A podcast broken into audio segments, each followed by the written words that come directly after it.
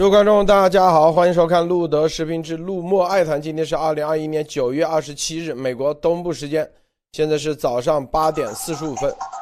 啊，我们今天啊，这个从几个话题谈起啊，一个，这有一则消息啊，这个中国法院发布了禁诉令啊，说禁止起诉中国企业知识产权侵权，啊，这个事啊，在美国引起很巨大的啊，应该是有一定的。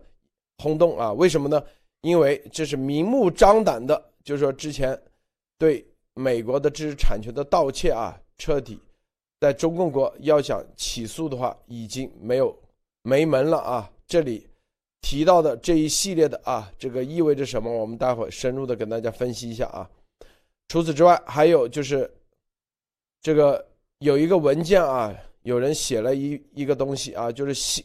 一个新的文件曝光，武汉病毒研究所禁人计划，就是 Peter d a z a k 的他的这个啊基金里面申请的专门啊就是做危险的病毒增强实验，并且是就是把 S 蛋白在二零一八年的时候，当时啊就在申请这一系列的这种计划，这个文件现在被披露出来，这个文件。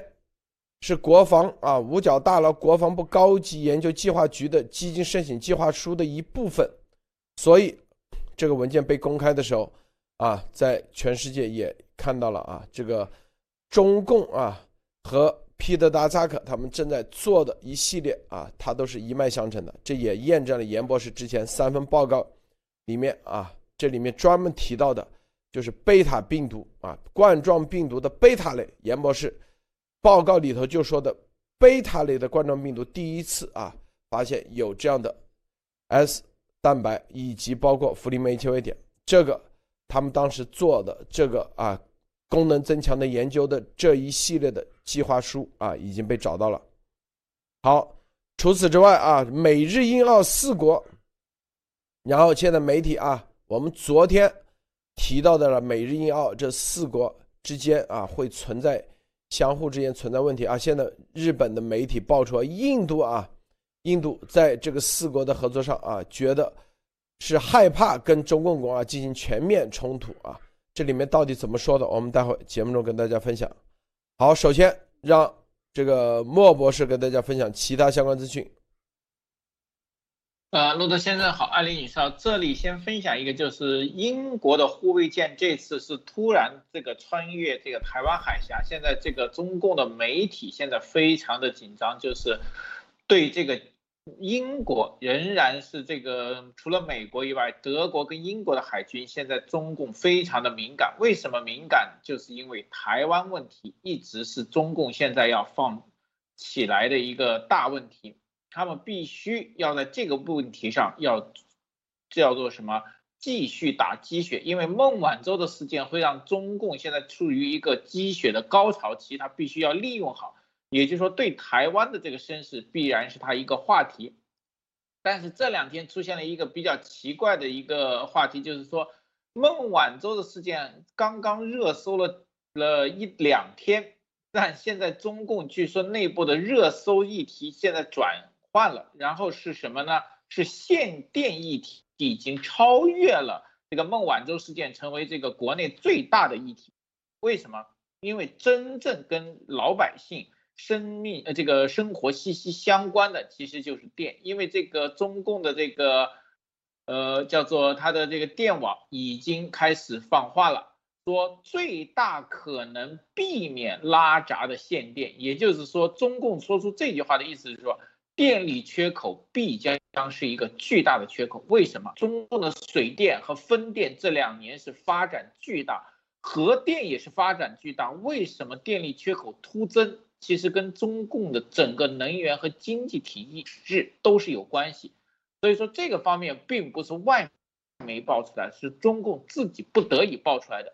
那么我们一直说的中共国的经济危机、能源危机，其实已经是遮盖不住了。好的，路的，今天分享到这里。呃，艾丽女士分享一下。好的，我们看这个呃，我们看对不起啊，呃，对不起呃，对不起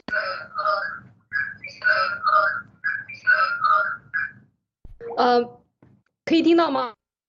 可以听到，没问题啊。好的，嗯，是这样。这个今天呢，在印度的呃报纸叫做《共和世界》这个网站上呢，今天登出一条新闻，就是关于世卫组织新的科学家团队一起同心探讨探讨呃 COVID-19 起源的报告。报这件事情呢，今天在印度呢，首先的这个发出来了。当然，这个呃，它里边讲到了很重要的一部分，就是说，呃，世卫组织呢，呃，当然说要调查病毒的起源，这是世卫组织第二次尝试溯源到新型病病原体爆发的最初的实例。此前，世卫组织最初的调查从中共国的科学家那儿收到的数据被认为不足以进行进一步调查。然后呢，这个谭德赛这个中间的过程大家都知道。那么这件事情要找第二次的，一直是遭到中共国的全面的这个阻击啊。所以外交部副部长马朝旭也抨击世卫组织说，中中共从来没没有过不配合。那么这一次呢，世卫组织就是。透露啊，星期天的时候透露，他将任命一个新的专家团队，其中包括实验室安全和生物安全专家，以及遗传学专家和动物疾病专家。大家看到啊，zoology，严博士一直在说的这个，呃，我们的啊安娜女士也是在说这个是和动物研究的有关的这些啊。有关的这些疾病啊，专家，那么这一次的这个专家组里，可能也就是也会有遗传学家和动物疾病专家，以及已进行 SARS-CoV-2 起源调查的第二阶段。华尔街日报呢也证实，这个团队还将分析病毒风险及其与人类行为的联系。那么这个其实，在说这个事这一段事情的时候呢，呃，这个世卫组织调查团队呢，就是他们在。谈这件事情上一直在说疑点，说呃这个起源呢，因为由于中共的不配合导致进入僵局，而现在调查这个起源的正处于关键时刻，流程的第一步已经停滞了啊。然后呢，他们这个敲世卫组织敲响警钟，说现在开展这一关键调查的机会之窗正在迅速关闭。随着时间的推移，武汉病毒最早起源的生物学追踪将变得更加困难。专家还警告说，这个说了刚才的这一段话，那么最重要的就是关于证据消失或者被篡改这件事情是非常引起这个担心的。所以现在就在。呃，警告啊，世卫组织的这个专家就是另外一拨人了啊。我们这两天一直在谈啊，这个这接下来将是一个呃拉锯战或者是一个抢夺的战场的一个焦点。那么世卫专家就说，这个机会之窗正在正在迅速关闭，所以现在的这种紧迫性，就像严博士一直在说的，这个留给人类的时间是不多的。你如果不快速解决这个问题，任其发展下去，这个可能病毒的最开始的这些数据都没有了。如果你任中共把他的所有的配合，所有的不配合，他都通过立法来完成，不配合你一。因为中共今年二零二一年六九月一号正式通过的《中国数据安全法》，就是告诉说，所有有来中国调取数据的外国公司，我都要进行审查。我可以给你，我也可以不给你。为什么不给你？因为这危害到中共国家的安全，这是他立法来保护的。所以在这个时候呢，我觉得就是变得特别的关键啊。这是一条要分享的，谢谢路德。这个啊。呃，今天啊所讲的，告诉大家啊，刚才跟着跟着啊，这个艾丽女士所说的，还有莫博士所说的，其实都是串在一起的。就是孟晚舟的事情啊，我们来为什么串在一起？我们一点点跟大家说。你看孟晚舟，别人把他的这个啊中文翻译了出来，就是当时他跟检察方啊签的协议，签的协议里头，我仔细看了一下啊。你看是哪些人？美方是哪些机构啊？第一，代理联邦检察官，毫无疑问啊，负责起诉的。第二，首席刑事司洗钱和资产追回科，美国司法部，洗钱刑事啊，这个毫无疑问他负责。第三，国家安全和网络犯罪科，看到没有？国家安全。属于啥？国家安全部的啊。第四，国家安全司反情报和出口管制科，牵扯到情报啊，看没有？这里头你所以不仅仅什么欺诈，牵扯到反情报和出口管制，还有国家安全、网络犯罪。第五，商业和证券欺诈科副局长，啊，第六，出庭律师，啊，好，还孟晚舟的律师，就这几个啊，大家看到啊，就不仅仅是一个简单的形式，就孟晚舟的事情，所以他是牵扯到反情报。出口管制、国家安全、网络犯罪、洗钱，啊，洗钱那他肯定是，因为他这个电信诈贿、诈骗嘛，啊，还有一个资产追回，这啥意思？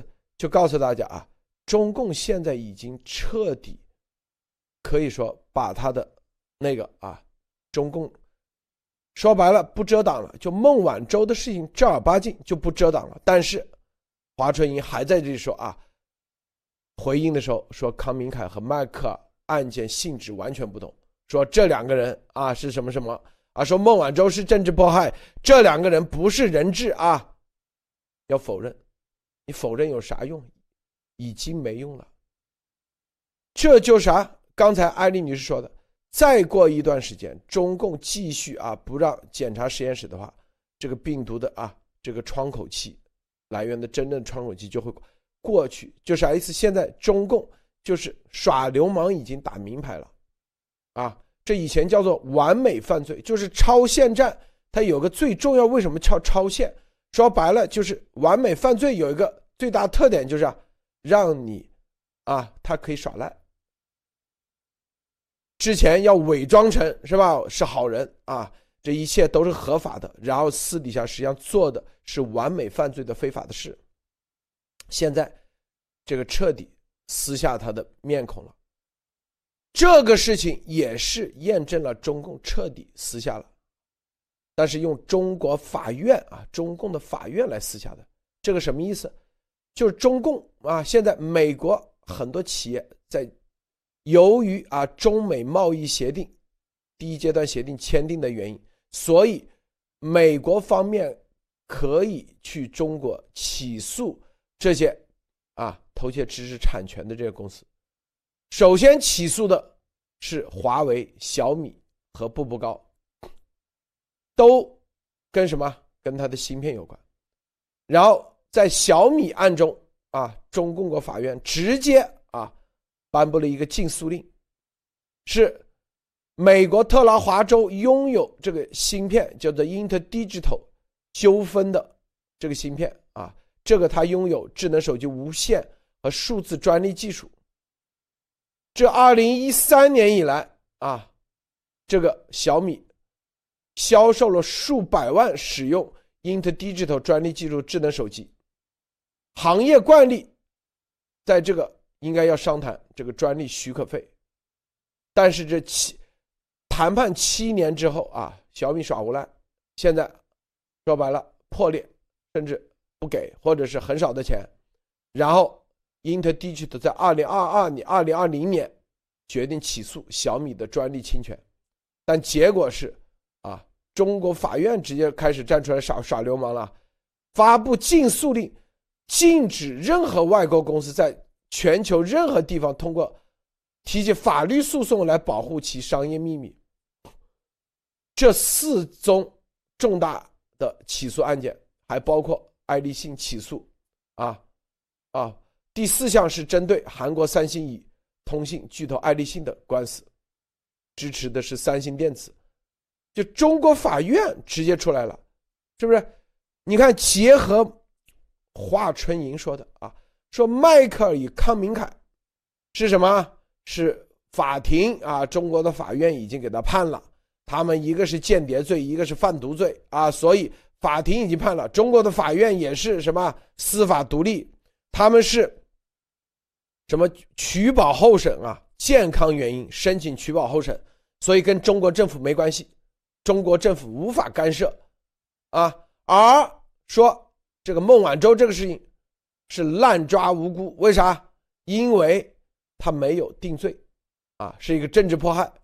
所以属于政治事件啊，那两个属于司法事件。你看，中共的逻辑啊，再一次啊，就这这中共的这种彻底撕下他这种伪装，所以这就是我们再一次验证了啊，你美国你要跟啊西方的规则，你跟中共去玩，是不是？他政府把皮撕下来了，他还有法院，法院可以跟他站在一起，法庭，是吧？法庭还有立法啊，人大也跟他站在一起的，都是一伙的。你不把中共这个体系体制彻底灭了，我告诉你，你想指望二零二零年的贸易协议给你获取资产？因为贸易协议一月十五号那个贸易协议，我们当时解读了几次，当时纸上是这样写的啊，美国的企业可以到中国去进行知识产权的指控啊，一系列。啊，多长时间啊？中国政府不能阻挠、阻挠、阻挡。现在法院直接站出来，直接你禁诉令，是不是？这个孟晚舟牵扯的这两位加拿大人质的事件，大家看明白没有？就中共如果不灭的话，这个体制不灭，你美国啊这些，你想指望通过法律手段？通过啊，觉得中共还有法治啊这种手段，你去做的话，那就是做梦啊！这些什么知识产权，什么啊，这个包括两位人质啊，都属于局部事件，可以说是，就是昨天那个说的，可以说是啊芝麻和西瓜啊，就叫芝麻型的事件。但是病毒几百万人死了，几亿人感染。如果还用这种方式，我告诉你啊，那可能是整个西方世界、整个文明世界彻底的沦陷。呃，我先说到这啊，莫博士你怎么看？呃，是的，这两天这个孟晚舟事件必然是引起一些连锁的事件。我们就说，就是第一次中共在人外交上撕掉了脸皮，认开始用这种人质外交来对应真正的国家的这种。正常外交，那现在中共又把这个法律的这个脸皮撕下来，开始用这种叫做流氓法案对应国外的这个知识产权法，这个说明说一个问题，就是说为什么中共政府法院出手，说明中共的所有的企业，所有牵扯知识产权盗取的企业，其实已经现在面临一个问题。在国外很难生存，在法律面前是很难生存。就是各个国家，包括大家知道吗？小米在欧洲被调查，华为全在全世界各级调查，这是整个中共的这个半导体企业的盗取知识产权，在全世界现在面临一个举步维艰和司法的一个呃最大的问题。这里面我觉得问题并不是说这些国家有没有盗，呃，这些企业有没有盗取先进国家和盗取以后怎么处罚？问题是，如果这些信息全世界开始以对付这个手段来对付中共，就是以知识产权来控告和指控中共的科技企业，会会面临一个很大的问题，就是中共的科技企业在国外。帮中共收集的各种钱和情报就受到全面的打击，这个在中国短时间内是无法接受和容忍的，因为你只要涉及知识产权，你必然什么赔款、禁售，还有所有的这个商业合同都会暂停。就像那个最早的时候，如果一控告的话，你的这个售外小米当年被中共这样告，也是因为就是针对中小米这呃这个。苹果上市的这个问题，现在同样所有的中共电子企业都会面临这个问题。那中共用这个方法，其实我觉得是叫做政府已迫于无奈了，是直接就告诉下面所有企业说：你们现在还能偷的尽管偷，我先帮你们顶着，在我顶不住之前，你们能偷多少偷多少。这就是什么流氓政府指导的流氓企业。彻底的不要脸了！我相信中共的这个人大马上对应国外的国会和议会也开始要耍流氓了。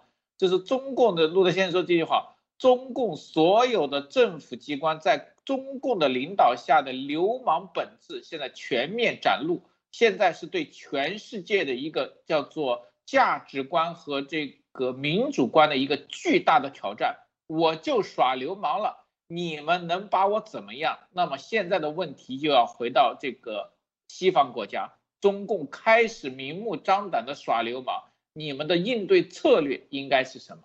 好的，鲁德，艾丽女士，你怎么看？嗯，我觉得孟晚舟的这个事件，嗯，呃，作为华为来讲，应该是下一轮对他制裁和华为、小米、什么中兴所有的数据公司对他们进行集中制裁出法则的时候。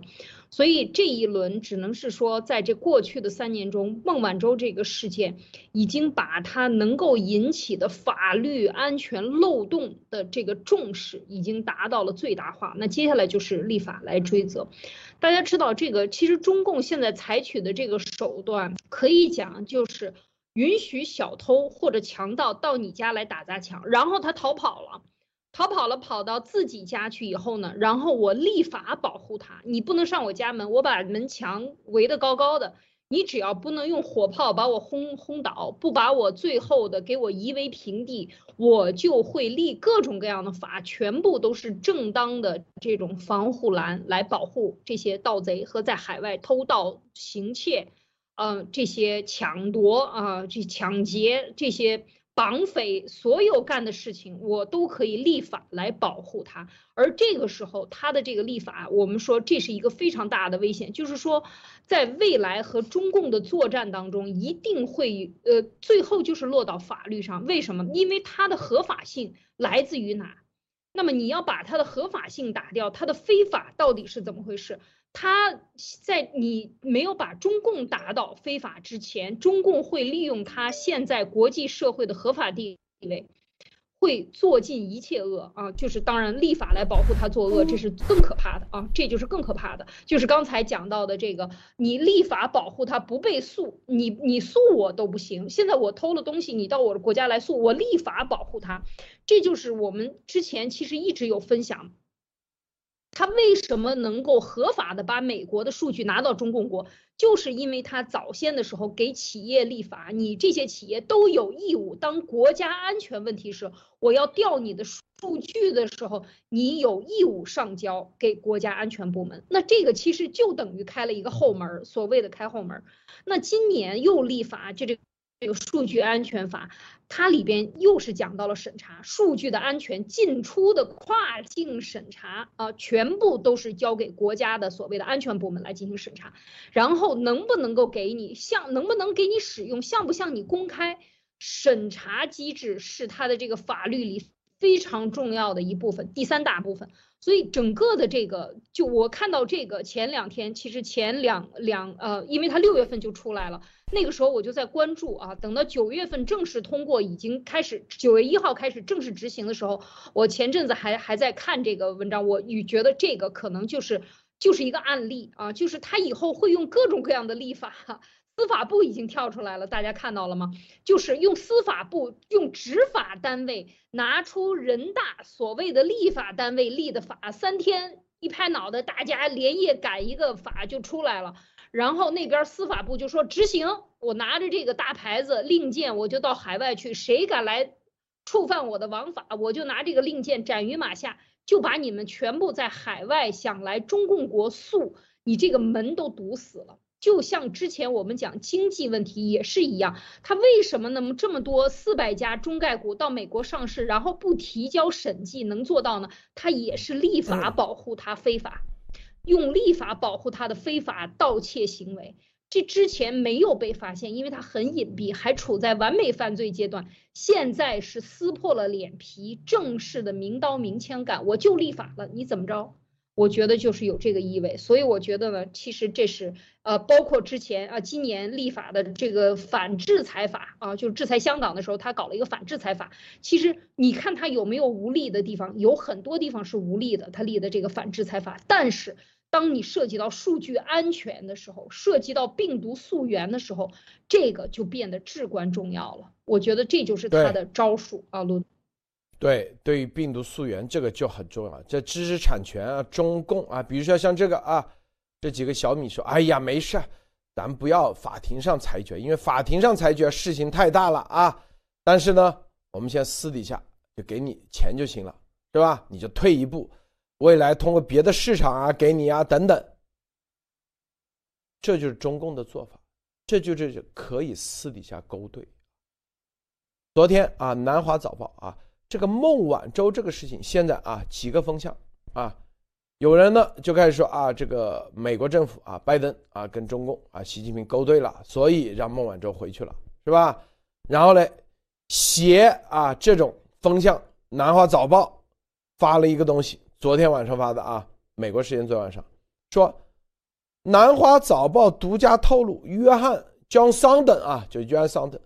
我们在二零一八年的时候，当时经常提到啊，这绝对中共啊最铁的一个人啊，在八月对北京和新疆进行了秘密访问，会见韩正。本认为是类似一九七一年新新基基辛格秘密访华的再版。桑顿告诉韩国，克里不仅是美国气候谈判方面的特使，而且是中美关系的总负责人啊。这个这个报道里这样写的啊。那有人啊。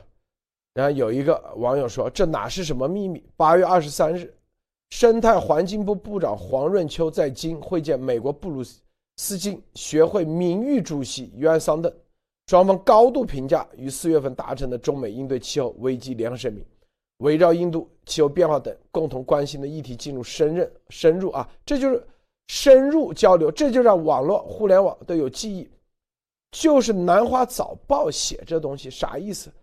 说白了就是刚才，中国刚才说啊，限电拉闸限电，什么原因？外汇储备有问题，外汇储备啊，很多哎，这跟外汇储备有啥关系？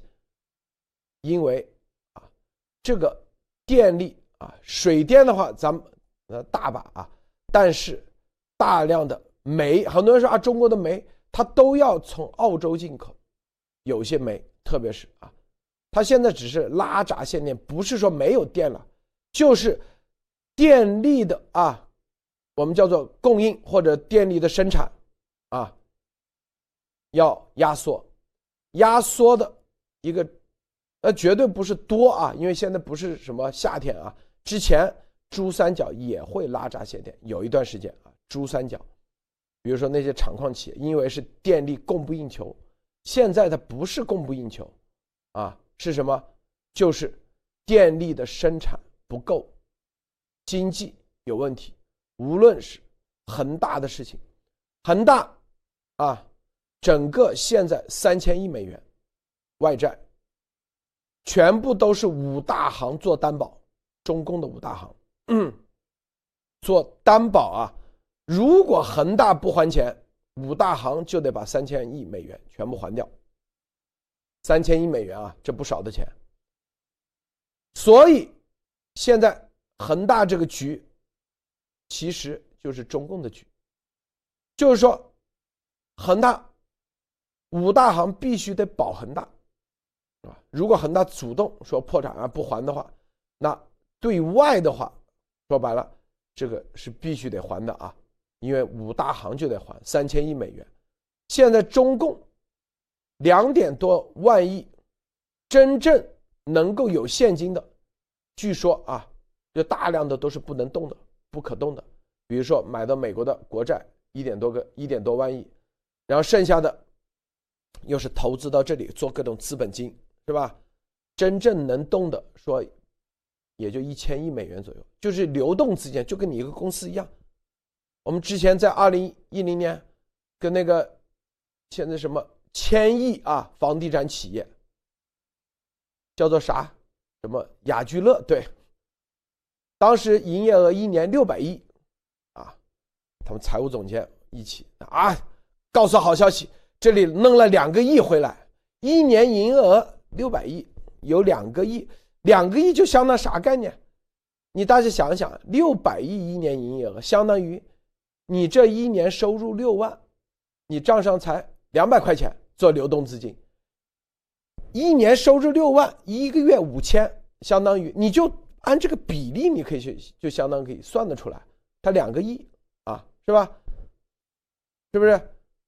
是六万，一年收入六万啊，才两个亿啊，就激动的不得了。所以中共的这个流动资金是很有限的，所以这里头就要让这些电力企业、电力供应，主要就是各种进口的煤的啊，进口煤。因为什么用进口煤？我们之前说过，因为它的发电机啊，包括烧煤的这所有的、所有的，它是跟煤有关系的，因为煤的啊。什么燃烧以后产生的废物是吧？这些东西，你不可能用中国的煤，必须得用澳洲的煤。澳洲煤可能烧一个小时产生的电，比你中国自己产的啊烧三个小时产生的电都要多，就这个概念啊，热量它不一样的。然后就相当于你发，就像你你的这个啊汽车发动机是吧？用啥油？用柴油的还是用？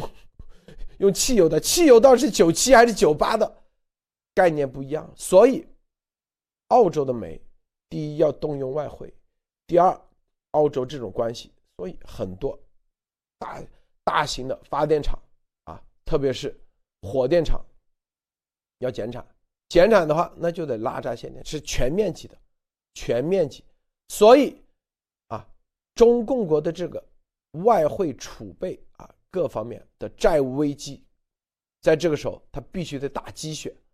第一个鸡血就是孟晚舟啊，让大家知道，因为前一段时间你看啊，这个习的在国际国际的声誉，以及可以说是啊，没有任何国家领导人跟他愿意见面，最多就视频会议，六百多天。美国总统上台也没跟他啊。也打了两个电话，就是非常可以说是啊，从势头的这个角度来讲，势很弱。第一，搞一个孟晚舟事情，给自己打打鸡血，然后找一帮华为的啊，说五百块钱一天，五百块哦，五百块钱去一次，在机场拍一些视频，然后在微信啊等等啊，又是厉害了我的国。其实最终就是祖国强大，祖国就说白，中共宣传。就打这个鸡血的目的就是说祖国强大。第二个，然后又用这个江骚的来打鸡血，说放这样的假消息，这个假消息马上被人戳破了，哪是什么秘密会见？这媒体早报了，说什么这是啊江骚等类似于啊当年的基辛基辛格访华七一年，意思说美中关系很快就有大的变革了。变化了，但是会不会这样？首先，莫博士，您觉得啊，这个是不是代表七一年的基辛格访华这个概念啊？差远了。这个首先，基辛格的身份，还有这个里面他，而且这里面《南华早报》出来的东西，首先这里面有韩正。韩正在中央的地位，不要说是你刚当年的这个周恩来比，就是跟其他人比都差很远。而且现在来说，当年的基辛格是什么？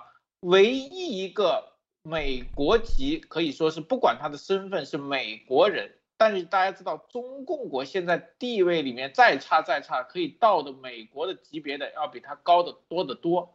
这些都没问题，而且大家不要忘了，虽然中共现在没有美国大使，但是美国仍然有中国大使，所以说没有存在当年的环境。那为什么像路德先生说中共要打鸡血？一个是方向，我觉得这里面最大的一个问题就是中共国的韭菜们要遭殃了。打鸡血的目的是让你们什么兴奋？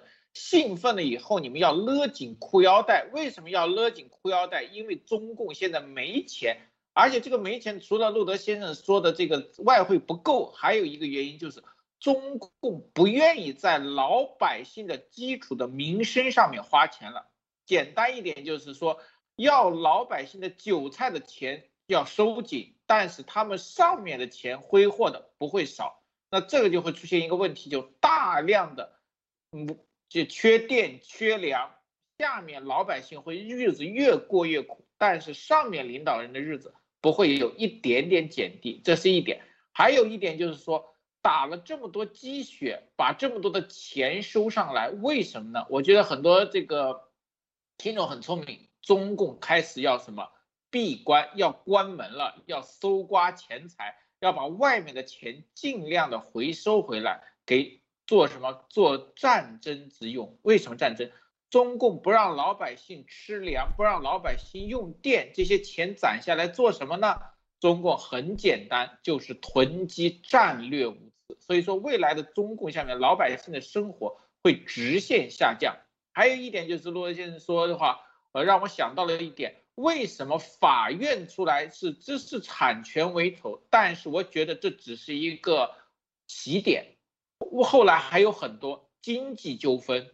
还有其他各种纠纷都可以法院出名利，就是什么未来中共国内的所有的外资和国际上的资金，它全都可以用法律的手段来抢夺，这只是一点。那么还有很多，就是说人质外交，中共的法院已经开了这个口，所以可以说在中共国的外资和外国人现在都面临着一个风险，中共国的这个法。法院已经彻底的变黑帮了，你们能不能保钱保命？现在是外国人在华的外国人的一个巨大的命题了。好的，路德，这里啊，在我们再深入的说一下，大家看啊，这里有一篇，在九呃七月十五号一本新书，是现在的拜登政府的白宫事务中国事务主任的新书，这个人叫啥呢？叫做杜如松，他是白宫国家安全委员会中国事务的主任。他的书中这样写的：长期博弈，中国取代美国的大战略。他被拜登任命为中国事务主任，出的书里面的内容，大家去看啊。书中以大量中共领导人讲话和文件为依据，揭示了冷战结束以来，中国领导人从邓小平的韬光养晦到习近平的百年未见之。大变局，三十多年来实施一项削弱美国实力、自主发展、逐渐取代美国在亚洲和全球领导地位的大战略。这个书揭露了这个，这样的人现在在白宫主管中国事务啊。这个长期博弈基于对中国取代美国的战略评估，提出了美国的应对战略，从中也许也可以窥见目前拜登政府实施的对华战略、对华政策啊。里面，杜如森认为，美中竞争的实质主要是关于谁将领导亚洲和全球秩序，以及他们可能从这种领导地位中创造什么样的秩序的竞争。在许多地方，但不是全部，这是一个零和游戏。在许多地方，这是零和游戏。什么叫零和游戏？有你没我，这就叫零和游戏啊！它基本上排除了单边妥协、讨价还价、容纳 或安抚中国的战略。这是关键点，大家，这就是我们到现在我一直我们的频道，我们的录的是一直告诉大家，啊，美国两党联合，这说一起灭共，这是他们已经看到了，这才是关键的本质。中国事务主任排除了单边妥协，就是你要去把中共让他妥协，或者是安抚，你基本上别做梦。他说，以及通过和平演变或政权更替改变中国的战略，排除了是吧？对这两种战略进行评估后，杜荣松发现他们都面临巨大障碍，难以成功。于是认为，最符合逻辑的剩余选项就是竞争战略，说白了就是打朝鲜战，以牙还牙，以眼还眼，竞争战略啊。他说，说白了就是你通过政权更替，就是你什么呢？你通过啊打仗的方式啊，通过这和平演线，存在一个巨大障碍，难以成功。然后在还写到说啊，美国竞争战略的重点是削弱中国的实力和中国秩序，建立美国实力和秩序。这种战略意在不对称，它部分取自中国一九九零年至两千年代自己的大大战略。杜如松认为，美国不能跟中国进行美元对美元。舰船对舰船或者贷款对贷款的对称竞争，对称竞争啊，原因是中国纯粹的相对规模，因此美国的努力往往应该是不对称的，并试图以低于中国推动其秩序建立的成本去削弱中国秩序的建立。这个就是啊，这就是如果不对称啊，不对称战争，这个就是他们叫啊竞争啊，这个不对称竞争就是什么呢？中共国对美国也在用不对称，美国对中共国也要用不对称的方式，啊，不能啊直接啊进行对称竞争，就是硬碰硬。然后，美国国家利益中心研究员保罗·海尔说：“如果这本书所反映的战略和背后心态是拜登政府所遵循的，那么暗示了一种几乎是敌对的一种几乎完全竞争的战略。军事方面啊，杜荣松写道：海湾战争以后。”中国寻求以发展不对称武器挑战美国昂贵的武器项目，美国已经越来越多的借鉴中国的做法，寻求同样的不对称努力，从而使中国的行为自由变得复杂。在军事方面，中国发展什么叫不对称呢？是不是？第一啊，什么这个什么就是东风什么导弹；第二，美国昂贵的武器，那中国哪些病毒吗？是不是？美国具备发展这些能力的技术熟练程度，而且已经就这种方法的粗略轮廓达成共识：远程精确打击、无人驾驶航母攻击机、无人水下航行器、具有大型导弹有效载荷的潜艇、高速打击武器和地雷等将是关键优先。这些能力不会受到中国自身反介入区域阻止的举止的影响，而且会使中国在南台海。台湾海峡或东中国海、南中国海的两栖作战复杂化，其成本会低于中国依赖以装备的这些昂贵资产。在经济上啊，杜中松写道：“以呼吁对一边‘一带一路’多边化和制度化的方式来挫败中国的政治扭曲。多边化和制度化可以限制北京以低竞争性的贷款换贷款的成本，向其他国家支配条件的能力。”所以在政治上加入主导中国主导的多边组织塑造，有时阻碍其发展。中国曾以单一席位在谈判桌上挑战美国，以昂贵代价在亚太经合组织和东盟地区论坛订立规则的努力。华盛顿应该加入其中，改善或比或以比中国建立他们更低的成本拖延他们。啊，这里头先说到这啊。后面我们再继续一步步来说啊，基本上大家看到啊，这个就是首先啊，到底它的解决之道是不是完全百分之百？它不一定啊，但肯定大的方向是这样。但是有一点可以看到啊，他的他做白宫事务啊，白宫的国家安全中国事务主任的话，就是和中共国的之间这个关系肯定不是以前的同盟关系，是完全竞争的，是一个敌对的。完全竞争的啊，一个这样的关系，然后用不对称的方式啊，中共国他们也意识到中共国用不对称的方式来挑战美国，美国也意识到必须得用不对称的方式和中共国来进行各种啊，他们也意识到中共国啊是打着竞争的名义，实际上就是要彻底击溃。美国的国际秩序来取代美国，这原话就是说，美国三十年的战略就是逐渐取代美国的现有的啊国际地位，以及击彻底让美国现在建立的国际秩序彻底击溃，击溃美国建立的这国际秩序，用中共国的国际秩序取代美国的国际秩序，这个意识到了，所以我们啊。通过你像啊，再回到无论啊美日英澳四国，还是意识到，你看美中共国，这就是不对称呢。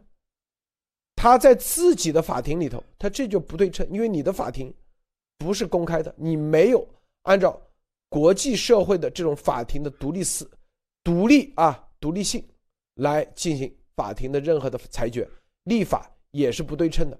这就是中共国用不对称的方式。来跟你干，病毒也是一样，它也用不对称的方式。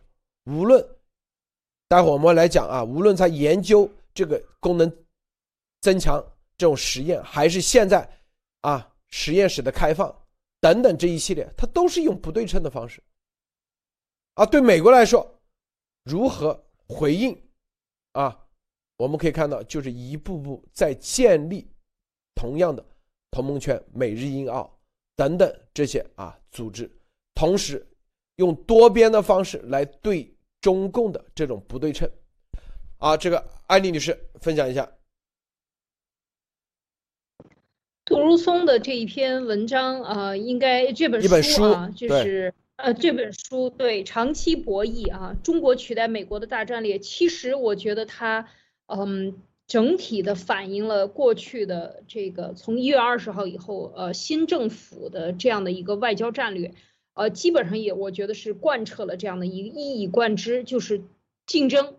当然还有不对称竞争。其实我觉得，嗯，这个里边其实讲出了很多的。现在我们回过头来看，美国在这个包括在国际社会上的拉群、拉小群，呃，全面绕开中共，然后围堵中共，拉小群、亚约，呃，然后美日同盟、美美韩同盟、美印同盟、美澳英同盟，所有的这些同盟，包括北约，然后呃，美英之间形成新的大西洋。宪章，呃，这个对未来的这样一个大战略的一个推动，全部其实我我都看到了，就是呃，就是他说的不对称的竞争。事实上，我觉得这个不对称的竞争，用另外一个词，我们原来一直说的就是升维度或者降维度，或者换一个维度来对它进行打击。譬如说高科技企业，你玩五 G，你不是满世界抢吗？那我升维度，一下子升到太空武器。或者是说太空星链技术，然后彻底打败你的这个在地面上进行，这就是升维度。我觉得也是一种不对称的竞争。在高科技上，当然美国非常具有先进，呃，就是有有很多这样先进科技的办法，一招制胜。那另外呢，它这个里边讲到了经济。呃，政治啊，还有一带一路，一带一路其实我们看现在它已经在执行了，就是用更低的贷款成本和更好的市场条件。大家要知道，美国和呃美形成的美欧之间的这样的一个大市场，它毕竟是一个非常大的消费市场，它用它的市场和低价的贷款往那儿一放，这个条件。大家就知道，你看东盟怎么样，一带一路怎么样，多少国家会自动的就吸引到它的这个贷款方案里去。另外，它这个贷款方案还有一个非常重要的保障，最后不是以它是低价，你看它这里边写吗？低成本向别的国家提供配套条件，最终的目的不是把你的土地变成了贷款的陷阱，给你抢过来变成美国的土地。中共现在把斯里兰卡怎么样？多少的这个土地岛屿，马来西亚原来是吧？包括现在的柬埔寨码头岛屿，全部都是几十平方公里、几几十上百上千平方公里的土地，柬埔寨就是这样哗啦哗啦的就割让给中共国。这些这种做法，这是我觉得对于更多的国家来讲是非常有吸引力的。对美欧之间的这样的，美国现在提倡的这种，所以我觉得他其实已经提出来了解决方案，就是刚才里边讲的，绝对不会美元对美元、船舰对船舰、贷款对贷款的对称的。因为你对称的话呢，它就这个成本上你也很高。它用不对称，比如说军舰、潜水艇，中共国维护这个成本非常高，花大价钱还买不到好东西。那这个在美国的就是肯定是优势，它肯定在这方面就可以拖住中共的。你你搞军备竞赛吧，你竞赛不过美国，你怎么竞赛花？多少钱把你钱花光了，你可能也超不过美国的技术，呃，美美欧之间的这些所有盟军的技技术，所以我觉得在这一点上，他谈到的就是非常有意思，但是。这个里边也看到了，就是现在发生的不对称竞争里边这个军事手段，中共明明知道自己没这个本事，所以他用的这个就是一百万人民币是吧，就能做出一一一个这个冠状病毒来，对，就是这么便宜的手段，对他用它来全球不不过就是买它一千张飞机票能飞多少地方，对吧？全世界飞嘛，买飞机票全世界飞能花多少钱？再拿出来一百万。万美金给你买飞机票，在哪吃住这些东西就完成了，非常非常低廉的成本啊，比你打几个导弹、打几个炮弹要便宜的多。所以我觉得这个是中共的问题。所以现在非常让人欣慰，就是让人觉得很这个杜如松的这本书里边写到的啊，就是要以不对称竞争的方法来对抗不对称竞争。那么就是看你的手腕和你的智慧能不能对付得了中共的这些邪恶手段。你只要能够找到他的气门，你能够以呃升维打击。或者是降维，这个换一个维度的打击的方法来对他进行打击的话，我觉得这个就是呃非常有效的。另外，我我最后还是一点，我觉得他讲到了一个，呃，就是对中共的这个打击，最后是不是嗯，就是嗯，因为中共他已经绑架了整个中共国家，是吧？他说就是说他最起码不寻求直接的这个一对一的这种打击，但是他采取的这个手段，最终的结果。我看他的这个结果，从经济、政治、战略、围群，最终就是以把中共慢慢的把他的氧气撤没，把它放在一个塑料袋里，给你这么多氧气，慢慢的把你的氧气，最后让你窒息而死的这样的一个手段。所以我觉得这个，嗯，还是非常让人觉得呃很振奋啊，路德。好，后面你看啊，就是我们把这个它里些有些内容啊，然后再跟大大家说一下啊。杜如松在阐述中国三十多年历时邓江胡习四届领导人一直实行的削弱美国、取代美国秩序的大战略时说，根据中共国啊不同时期对自己实力的权衡，这这个啊，你看叫取代美国秩序的炸大战略啊啊，这个大战略分为三个时期。你看，这咱们的节目一直都在传递这个信息，告诉大家。第一阶段从八九年到两千零八年，它始于天安门事件、海湾战争，一九九零到一九九一和苏联崩溃这三大导致北京加剧对美国威胁认识的事件之后，在那之前，美中曾是对抗苏联的准盟友。你看，只有咱们节目一直告诉大家，之前中共为什么啊？美国之所以和中共它是盟友关系，我告诉你啊。八九年的天安门事件，正是因为盟友关系，第一，第二，正是因为要共同对抗前苏联，第三，美国、英国当时的大西洋公约在二战时候签订的，是不管别人啊，就不管意识形态，不管你什么啊，美国价值观，只要你去一起灭苏联，大家就在一起。是那个前提条件下，为什么我们在四月份做了很多期讲新大西洋现象？新大西洋现象最关键的一点，民主价值观，这是最关键。就等于说把老大西洋宪章啊里面最根本的一个东西给改了，这是最关键。大家这个这个字眼的一改，你就知道意味着啥，就知就知道外面后面发生啥。所以中共走到现在能够大。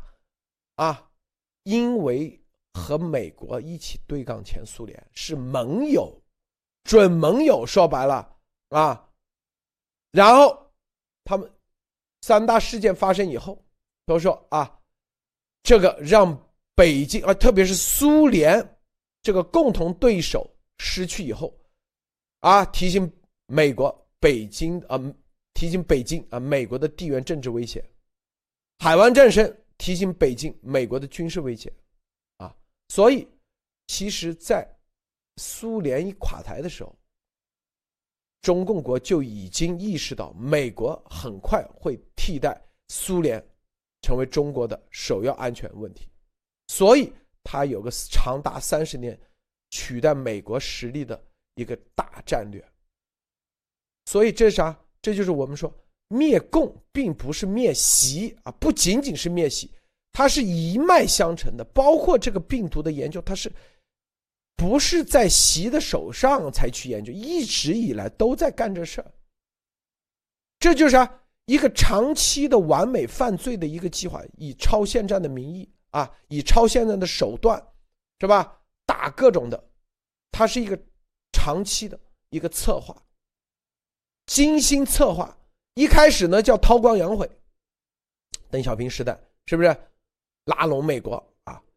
江泽民时代说白了就是跪啊。那时候我们做节目为什么说江泽民那时候小布什到北京和江泽民一起开记者招待会，大家想想，那是一个啥关系啊？啊，是不是？我们说这个啥目的？就告诉大家，啊，中共和美国之前是盟友关系，二零二零年之前都是准盟友关系，啊，哪怕贸易，那都是属于贸易盟友之间啊。川普政府跟跟日本不也是重新签订贸易协议吗？啊，跟欧盟也是。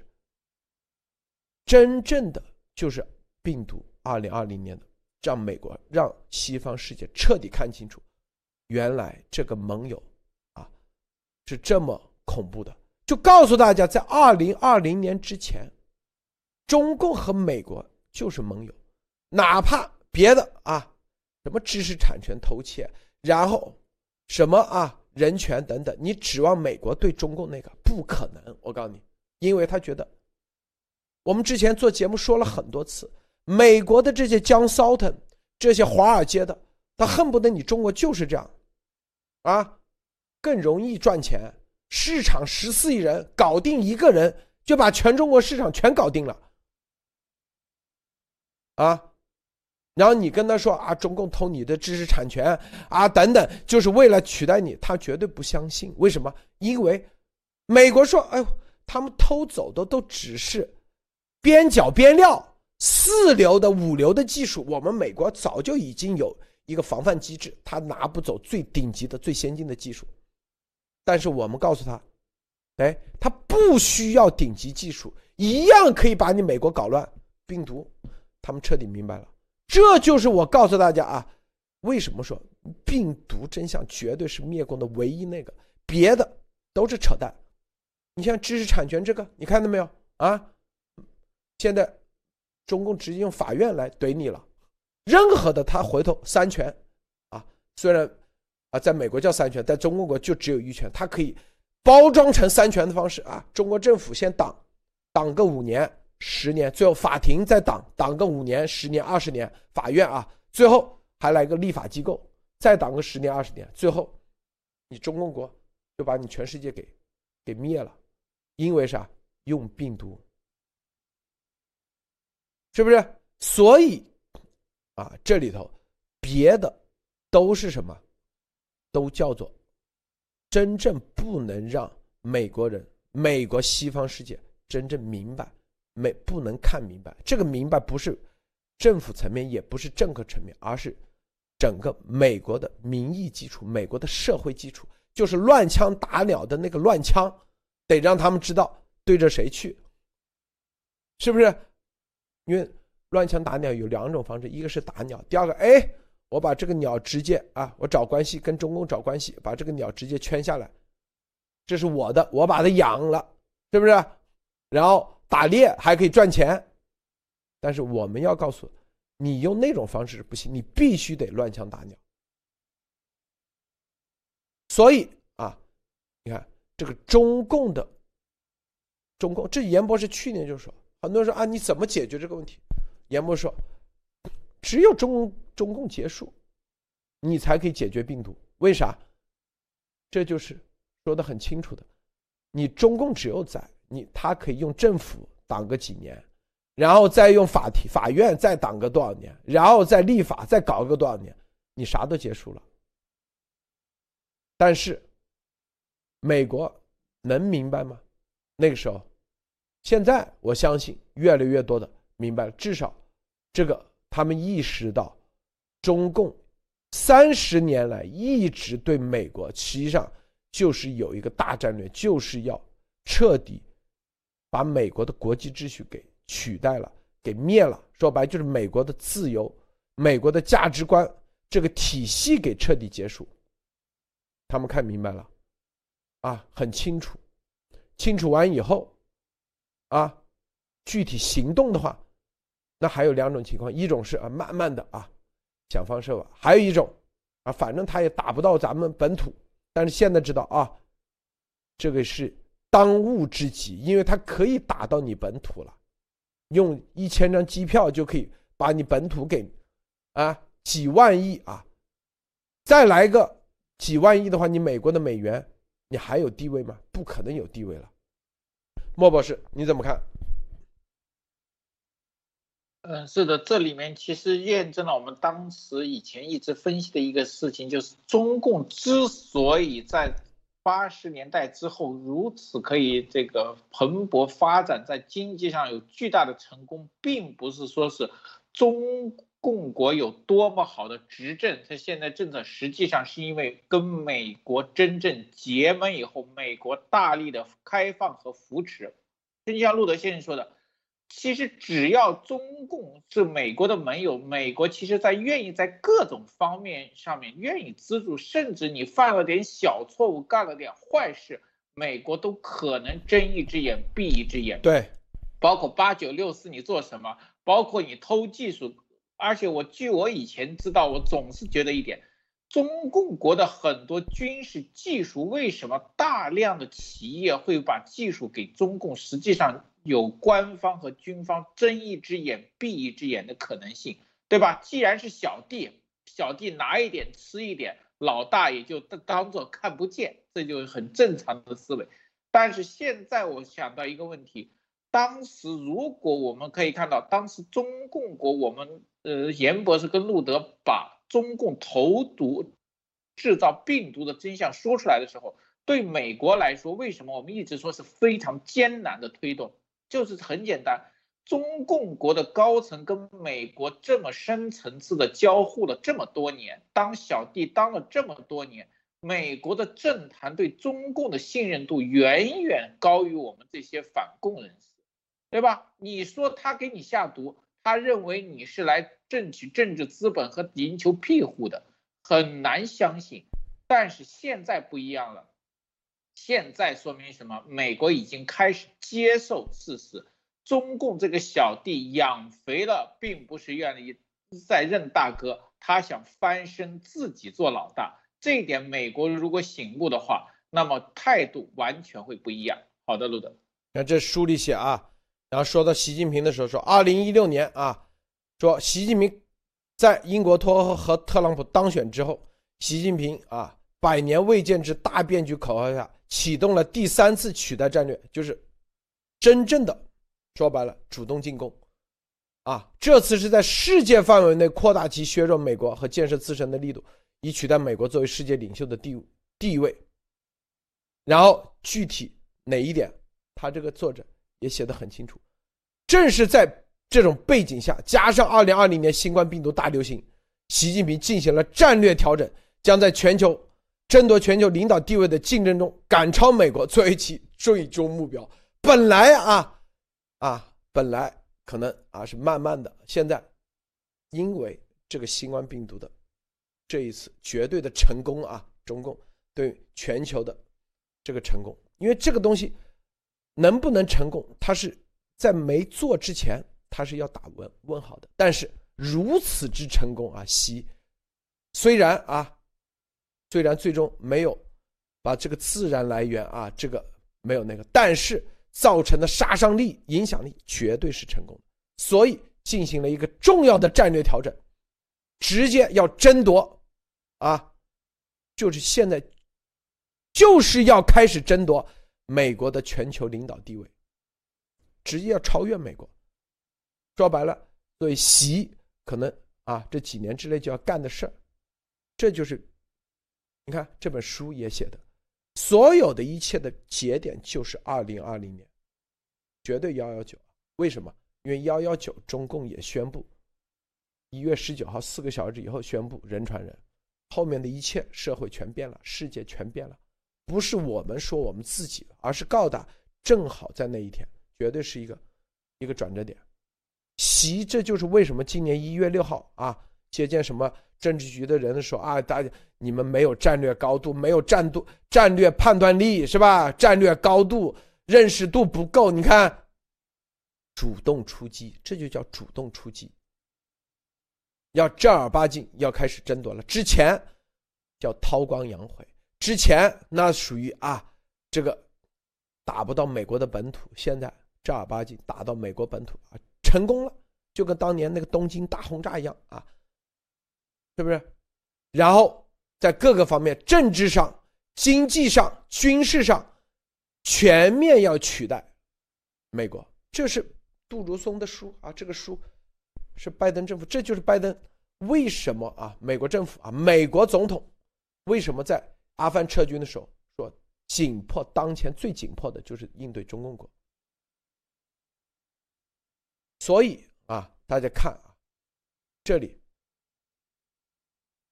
美国说白了，美国这个社会它也是一个什么呢？一个很平稳的社会。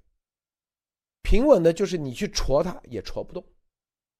但是如果啊，只有像中共这种啊总加速师的力量戳它才戳得动。你拿个知识产权，拿个新疆人权，你去戳美国社会对中共啊彻底翻脸，我告诉你，基本上戳不动。只有这个病毒，中共说白了，这就跟啥？这个珍珠港当时如果啊，如果日本不搞珍珠港，美国估计还是因为美国两党来回搞来搞去啊，要是对日宣战，我跟你说，再等个几年估计都不会。啊，一样的概念，我告诉大家啊，绝对的啊，如果不是珍珠港，日本美日本还不会死的这么快，美国只是啊给你制裁一下，然后日本再找关系跟美国，然后在。法案上，然后再搞一搞，打打官司，然后又打又拖个几年，一点事都没有。但是，独裁者、专制者、打鸡血的人，脑子都变成神的人，往往都认为自己是最厉害的，啥都不怕，啥都敢挑战。说白了，所以啊，之前说啊，说灭亡六国者，是吧？不是秦，是六国自己灭秦者，也不是啊。什么是秦自己的狂妄，是吧？这是他们最终，美国啊，你看，你可以可以看到啊，这个观念，这整个观念已经是根深蒂固，进到了美国的啊这个政府层面、白宫层面，对吧？然后你看，这个这里还有一片。我们待会儿说啊，然后再来，然后啊，美国前啊，澳洲前总理陆克文啊，专门说了，说中共国现在比美国啊，比前苏联是比前苏联更加大的、更加威胁的一个这样的敌人或者对手。所以啊，这是什么？这是正儿八经以前叫温水煮青蛙啊，可能美国的社会现在。这个青蛙估计跳起来了。先说到这啊，艾丽女士你怎么看？嗯，特别是讲到这个呃三十年的大战略的时候，其实我们之前呃也讲过，是是迟浩田啊，在九一年之后，整个东欧巨变，九三年、九四年是吧？东欧巨变之后，整个的这个共产主义这或者是共产国际战线的这样的一个坍塌。的时候，迟浩田在内部应该是九五年啊，就是说，呃，对美国的这个取代这个大战略，也将是也就是什么是一直以要要存在下去的啊，就是一直要干下去的，特别是做起了这个怎么样呃和邓小平在一起，那个都是属于那个时候设计的，在走生物武器，然后走军民融合。大家要看到九三年呃还是九五年。这是内部讲话里边的这个立的，要是要设定军民融合大战略，这是非常早就定的。所以说，他这个呃里边讲到的三十年的大战略，绝对是这样的，就是走军民融合，然后走高科技，然后走生物科技，然后走生物科技、生物武器啊这样的这个道路，在非常早的时候，九十年代啊中期呃前期。就已经定立下来，就是在这个九一年之后啊，就八九年之后，呃，东欧巨变之后的发生的这些事情。所以看到今天他看到他的这篇文章，我觉得现在整个美国的战略其实都在所有的外交其实都在执行他的这样的一个大思想，就是竞争，然后拉群竞争，然后不对称竞争。嗯，当然，我就觉得这个里边。看到最新的，特别是这里边讲到的这个病毒问题，它作为一个加速催化剂吧，可以讲，是彻底的让美国看清楚了中共的这个大战略。其实中美之间的蜜月期就是两千年 WTO 以后到两千一二年，呃，习上台之前啊，习上台就开始搞文革了。那个习上台之前这十年左右吧，应该是最蜜月的时候，也就是美国最忙于反恐的时候，也就是中共国所谓的弯道超车的时候，是吧？所以这个可以看出，他今天这篇文这个这本书的呃出版以及整个的战略，其实都已经在美国执行了。我觉得这个是呃非常嗯怎么说呢，非常好的一个动作。但是对中共的这个邪恶和他的这个不对称打击。和呃习现在接下来其实已经呃可以讲，他也打击成功了，就像这个就呃珍珠港事件一样，他也完成了，但是完成的同时他也暴露了，就是这么简单。所以这个暴露之后，只能是加速美国的报复，或者是加速全球的这个报复，就是对中共的这个。所以接下来就是一个加速器，两边都在比赛，看谁跑得快。中共这边大家看刚才讲的。立法来保护他的数据公司，他是保护数据公司吗？不是，因为一旦开始保护偷骗抢，对吧？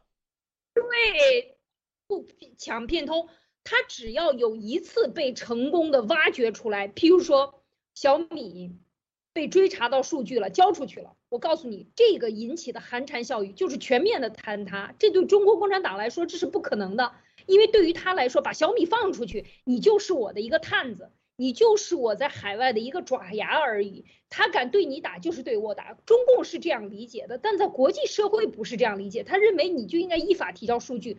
中共说我的面子大于一天，老大的面子，你敢动华为，你试试，你敢动他的数据试试，老大的面子不跟不过不去是吧？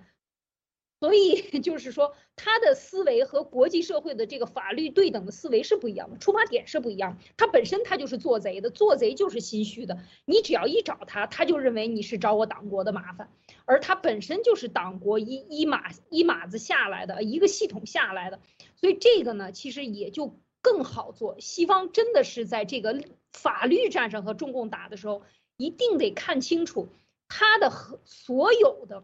它其实非常脆弱，它的合法性就在它与党，因为它的宪法也这么写的，它的司法部也是这么写的，它的党是高于国、高于政府的利益，告写在宪法里，只要你敢污蔑党，你就是呃对国家的颠覆，这是他写在网络安全法里边，你在网络上你敢散布党的不好的言论，你你就是颠覆国家安全。哎，这个逻辑很多人很多外国人立法他是不能想象的。党是个什么？不就是个 party 嘛，一群人嘛，怎么能立到国之上？而中共的脆弱点就在于此。你只要把这个党和国的这个关系，把它变成了一个黑帮组织，绑架一个国家，这个逻辑能够从立法上把它打透，那我觉得就是非常容易。只要中共立的法越多，他死的越快啊，路德。这里头啊，后面啊，你看杜如松这本书啊。他说：“他这本书最重要、最有价值的一件事，是他驳斥了中国的行为很大程度上归因于过去几年习近平的性格和个人野心的说法。他说的是啥意思？他是就是中共的一个长期的战略，明确指出中国行为和战略中多数趋势早于习近平就出现了。对中国战略的演变而言，基于历史和系统的实力趋势失衡，比仅仅是各领导人的个性更为根本。说白了。”就是中共几十年的一个长期的战，这就是很多人啊说丫头啊是个人性格，也有个人野心，这都有。我告诉大家，这是从小的中共的一种特务的培养才会有这样的结局，这就是我的立足点。告诉大家啊，因为普通人不会这样去那个，不会有这样的啊实力、经济实力，也不会有这样啊瞪着眼说瞎话的这种。啊，没有经过培训的话是做不出来的。我告诉大家啊，以及他的所有的配合，习也是一样，所以他是中共的一个长期的这个战略，这我们一直告告诉大家的。当然了，肯定是百分之百是习神啊，加速了啊。之前可能是啊，中共啊，就跟那个不去打珍珠港的话，可能日本可能要多个几年死。但打了珍珠港就两年就结束，就这概念一样的啊。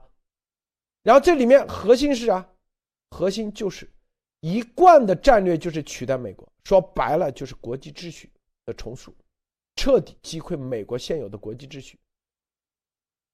你看啊，这里面，所以很多人啊，对咱们的节目老说啊，我们老是说美国这个好那个好，咱们是有立足点的，不是我们自己在这吹嘘美国多好。这本书也是这样，他说目前美国处于其近代历史上第五次衰退主义浪潮中。啊，在杜如松来看，对美国抱。悲观主义态度的人有着看衰美国和看强对手的一体两面特征，这美国历史从来都这样啊。具讽刺意义的是，杜如在批评看衰美国的悲观主义时，用来作为靶标的却是半个世纪前为美国打开中国大门的新基辛格。批评啊，他讲了一个故事，他是，一九七零年，时任美国海军上将的祖母瓦尔特和国家安全顾问基辛格坐火车。前往观看一场足球比赛，他们在车厢里的交谈中为苏联在军事平衡中的优势而感到烦恼。祖母瓦尔特回忆说：“基辛格认为，美国像许多早期文明一样，已经超越了自己的历史最高点。那是啥？那是一九七零年，基辛格就认为美国已经要开始衰败了，美国缺乏耐力去对抗俄罗斯人。那个时候，基辛格就认为美国搞不赢俄罗斯。”鉴于这种趋趋势，基辛格说，他的工作就是说服俄罗斯人给我们可以得到最好的交易，因为认识到历史的力量有利于他们。说白了就是宿命论。俄罗斯你看多强大，军事多强大，咱们美国搞不定他，咱们美国全都是分裂的。一九七零年就已经衰败了。基辛格后来否认他这么说过，但是杜如松指示指出，事实上。上世纪六十年代，基辛格公开写过美国衰退的文章。你看他这本书是攻击基辛格的啊！哎，现在美国拜登也直接在用它，看到没有？说，并在上世纪整个七十年代在接受媒体采访时，经常谈到这一点。长期以来，他对美国的地位相当于苏联的悲观态态度是众所周知的。啊，杜如松说，五十年前的悲观情绪在美国重新出现了。现在啊，美国面临巨大的国内压力，一个正在崛起的大国出现在地平线上。今天基辛格论点的翻版可能认为，中国主导全球制造业、高科技领域日益与美国相媲美。从购买力看，拥有比美国更大的经济，有一支世界上最大的海军，并比多数国家更好地处理了百年仅见的大流行，成为2020年唯一避免衰退的大国。相比之下，在北京甚至在华盛顿的许多人认为，美国陷于毫无希望的分裂和僵局，治理体制不断恶化。你看，这就是啊，中共的五毛水军，包括丫头组织，天天在传递这些信息。美国两党分裂、僵局、治理体系不断恶化，这种思，我们见过很多美国人的思潮都这样。只有咱们一直在告诉大家，是什么？立足点在哪里？杜如松是这样说：面临历时数年的大流行、工业侵蚀、债务膨胀、民主受损以及全球声誉下降等问题，金星那个基辛格的悲观情绪可能是必然的吗？陷入宿命论也许为时过早啊！上世纪美国也发生过四次衰退主义的浪潮，第一次是一九三零年的大萧条。经过罗斯福总统的新政计划重塑美国，到战后美国又回到了最佳状态。大家看到了啊，每一次美国经历这种衰退主义的浪潮，实际上都是美国再一次的腾飞。第二次出现在一九五七年，当时苏联发射了第一颗人造卫星，但之后啊，苏联都都都都都都到太空了啊，美国不行了，落后了。但之后，美国建立了联邦支持的科研和教育基金机构，使美国在后来数十年里成为太空科技的领导者。第三次是六十年代到七十年代，美国经历了社会动荡和政治暗杀，啊，谁暗杀？肯尼迪。当时整个垮掉的一代一代啊，美国的垮掉的一代啊，当时我记得很清楚，六十年代、七十年代是吧？布伦。顿森林体货币体系崩溃和停止性的通胀到来，尼克松总统被弹劾和西贡政权倒台啊一样的，跟现在一样，阿富汗是吧？那时候北越政权倒台，但最终这些事件带来了调整和更新，社会动荡推动了民权改革，弹劾行动重申了法治，布伦顿森林的溃败带来了美元的统治地位，越南的失败结束了征兵，苏联入侵阿富汗加速了其崩溃。第四次衰退主义发生在一九九零年、一九八零年到一九九零年代，以工业侵蚀、贸易逆差和日益严重的不平等为特质，促使麻州参议员加斯在竞选总统时提出“冷战结束，日本赢了”的口号，但美国还是成功利用信息科技技术。宗加斯发表上述言论后十年，美国被誉为无论与无与伦比的超级大国。日本赢了没有？所以现在美国一样处于第五次衰退主义浪潮中。啊，悲观主义往往忽视了美国对中国的优势：人口年轻、财政优势、资源丰富、边界和平、联盟牢固、经济创新。在此外，在中国崛起的四十年里，美国一直占据着世界 GDP 四分之一，这不是偶然的。所以，悲观主义也忽视了美国的吸引力。美国的软实力来自其开放的社会和公民的信仰，这才是真正的实力啊！你看，弗洛伊德遇害事件发生后的抗议活动，被中国错误的视为美国衰落的标志，但是却反映了公众为实现美国创造价值观而进行的斗争。这种价值观吸引了全球观众啊！所以，对美国来说，衰退与其说一种条件。不如说是一种选择，下行的道路贯穿于美国两极分化的政治制度中。与此同时，远离衰退的道路可能进入一个罕见的具有两党共识的领域。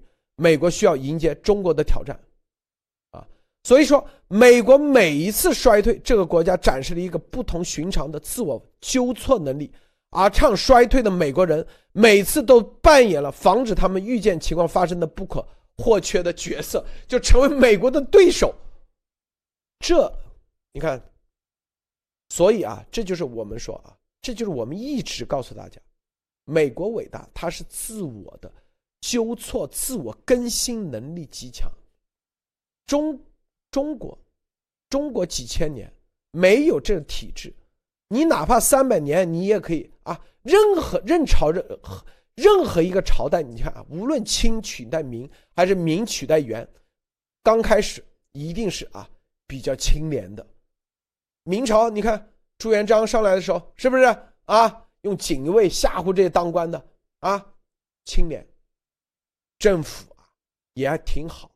然后嘞，经济建设大家蒸蒸日上，但是最终他在一次一次的衰退中。他不具备自我纠错能力，最终就是崩盘、崩溃，然后又重推倒重来。如果因为这个世界不可能是线性发展啊，如果中国是两千年前，如果一直这样线性发展啊，每一年都是百分之不说多了百分之八，按照现在中共国的一直增长上去，两千年如果一直这样增长。中国早就成啥了？你想想啊，你算算吧，两千年一块钱变两千年，按百分之八。但为什么到到到大清朝的时候，比世界落后这么多？因为它就不断的增长的时候一下跌到低谷，然后又增又跌低谷，一会来回这样折腾折腾，又是战乱，又是推倒重来。这就是我们昨天说龟兔赛跑。美国、别人、英国，它就是龟兔赛跑，它只要稳定，慢慢的，中共国能够保证现在它百分之啊，哪怕百分之五、百分之六，它可以一直增长多少年？它现在最多也就三十年，改革开放也是 WTO 加入以后有这个增长，还才十年、二十年，还美国是两百年，是不是？到现在一直处于增长。这就是啊，这才是真正的需要的体制，比的不是十年二十年。记住，就像丫头一样，他一个三个月能搞个几个亿美金，比的不是三个月，比的是啥？至少是几百年、上千年。这是比中共国这个体制，你二十年你可以说啊，集中精力办大事啊，每年增长百分之十几。以前阿根廷也是一样，日本也是一样，前苏联你去看看，它当年的 GDP 增长是多少啊？日本你去看看，德国你去看看，全部能保证百一百年、两百年都这样增长吗？不可能，它都是一下溃败，直接跌落到谷底，又。重新开始，又从零开始，一夜回到解放前，它是有一个这样的过程。所以咱们不是谈它到底这个增长这个阶段，我们是谈的，你跌落的时候，你跌落到哪？跌落还能不能再起来？美国每一次衰败，它是啊，它可能是这样，对，然后又起来，它是一个波浪形的。中国是。中共国几千年是断崖式的，你这种断崖式，你没有积累，你是不可能有积累。这个积累就积累在每一个家庭、每一个个体、每一个技术的传代上。你没有这个积累的话，啊，你怎么可能有长期的？日本一千年的企业大把，美国一百年企业大把，都是靠积累。就是我们做个直播，我都很清楚啊。是不是你说啊？这丫头说的啊，三天就上卫星，你不扯淡吗？啊，一个礼拜就可以啊取代什么 Newsmax 取代福克斯，这极典型的胡扯。任何事情它就是你在这个上一点一点积累，因为无论啊是吧，你的节目的内容、你的思想、你的观点、你的包括技术，还包括解决出现问题纠错能力，这都需要积累。美国，它就是在这种积累中前进。每个家族啊，很多是老钱，你去看，你看五十年前、六十年前，他的老钱他在那里。在中共国，你五十年前有没有老钱？老钱早被共产了，你现在都是刚刚出来的十年啊，最多十年啊，然后又开始捡，又开始割韭菜，就是你到一定时候又开始割了，又一定时候又开始割了。所有的割了以后，你中共的体制有积累吗？没积累。你这个老百姓只要没积累，他这个社会你就出不了真正的独立的人，也出不了真正啊个体上的这种强强者啊，是不是？这个莫博士分享一下。嗯，好的，路德先生说的这个，其实正是我们一直在说，美国的这种民主的制度极具它的韧性和纠错能力，但是极具韧性这个东西也会出现一个周期性的东西，就是当它安逸的时候，它会慢慢的衰落和减弱，但只有这种有韧性的东西在重压之下，它才会反弹，而这次的重压大家就知道是来自于中共的这种超限战。就是我们以前把我们以前说的一个说法叫做高维度，美国现在的维度已经不能够抵御中共的超限战，包括病毒战、法律战和各个方向的这种超限战，那么逼迫着美国的政策必须升级到更高的维度才能战胜中共国。那么其实这对美国又是一是一次重生的机会。也是可能科技和整个社会再次发展的一个契机。今天我们讲的一个就是说，为什么中共有这种能力？其实最大的根源就是中共的共产主义的思维，就是流氓思维。最早我们看到看到，法院已经是开始正儿八经的把流氓法律开始提到面前。那杜鲁松的这本书其实说的很明显，其实。可能还没有我们路德斯讲解的更加的这种深，因为他是要面向美国公众。其实很简单，他说的一句话的核心其实跟我们说的很相近。中共的共产主义思想和思维其实就是本质上是流氓思维、流氓黑帮思想。他从与生俱来就不会跟人和平相处，必须美国现在必须要认清楚这一点。以前的。听话是因为他实力不够，现在他有了一定实力，他必然反口咬人。这个应该是美国现在必然看得到的，也是我们应该让美国知道，中共从骨子里的流氓就不适合于在这个世界上跟文明打交道。美国现在必须正视这个问题。好的，路德，你看陆克文啊，对该书的评语中写道。说长期博弈呈现了美中关系辩论中很大程度上长期忽视的东西，从历史的角度洞察中共国列宁主义体制和战略的本质。你看啊，列宁主义本质，这就是告诉大家，本质很关键。你千万不要看他啊，到底反共还是怎么怎么的，本质是列宁式组织，列宁式的组织，这是它的本质。因为有这个本质，它一定会形成这样的战略。说白了，列宁式组织啊，就是控制一切、操弄一切，然后是吧？就是绞肉机体制。绞肉机体制最终的本质一定是要失血的，一定要抢片头，一定要对外扩张，这是它的战略本质。你看陆克文说的啊，所以我们啊，就是你看这个真正的啊，你看前总理他们就很清楚。你要看本质，这就是我们说的丫头，这个，这就你看他组织形式，以及组织的那个，你就知道他是一个列宁式的组织，和中共一模一样，只不过换了一个口号而已。这里有一篇啊，叫什么？Hack Herald Press。今天晚上我们具体讲啊，说大谎言，说中国共产党人史蒂班诺和郭文贵如何积极破坏美国民主。如何破坏美国民主啊？这里头晚上我们再说，这就是本质。这个啊，你看这本书里头讲的本质性的东西，美国现在政客他们很清楚的知道，中共的本质是不可能你通过啊，你就是说白，这是狼，狼就吃肉的，你不可能把这狼给它训练成狗，就这个意思，给你家当宠物，哪怕从小那个长大了也要吃人，就这个意思。中共你不可能再给他啊什么什么，通过谈判啊，通过和解啊，通过退让，这是核心的。好，今天节目就到此结束啊！谢谢莫博士，谢谢安妮女士，谢谢诸位观众观看，别忘了点赞分享，再见。